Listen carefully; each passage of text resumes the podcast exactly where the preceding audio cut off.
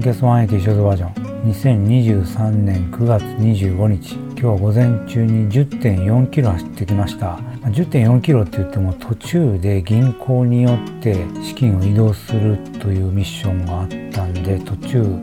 中断が10分か10本ぐらいありました。ここ、まあ、10年近く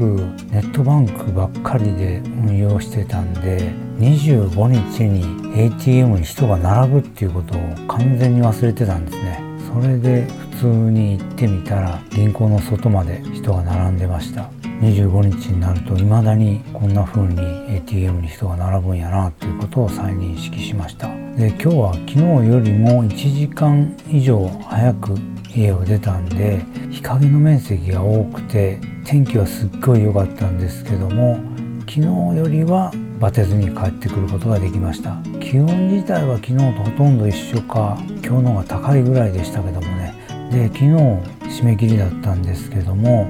10月7日の大阪 30K にエントリーをしました。淀川のイベントはもううんざりなんですけどもカシオとアシックスがコラボして出してるデバイスを貸し出してくれると。いうのが魅力で申し込んでみました。あのデバイスは自分でももう買ってみようかなと思ってたやつなんですね。ガーミンのアドバンストランディングダイナミクスが取れなくなって久しいんでああいうものが取れるデバイスに興味はあったんですね。本当にどれぐらいのものが取れるかっていうのは分からなかったんで今回よかったら買ってみようかなと思ってます。ああとそういえば昨日ベルリンマラソンでしたね。全然知らなかったんですけども YouTube をザッピングしてたらライブでやるっていう動画が上がってて知って見てました。エリュード・キプチョゲ選手は前半からトップグループで走って途中から2人になっ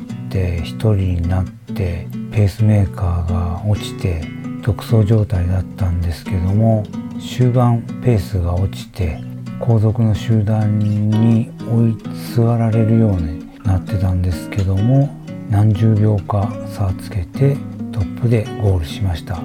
記録は2時間2分42秒、まあ、この記録もすごいんですけどね、まあ、世界記録を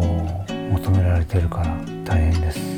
女子はもっとすごくてアセファ選手っていう選手が2時間11分53秒世界記録で独走優勝でした。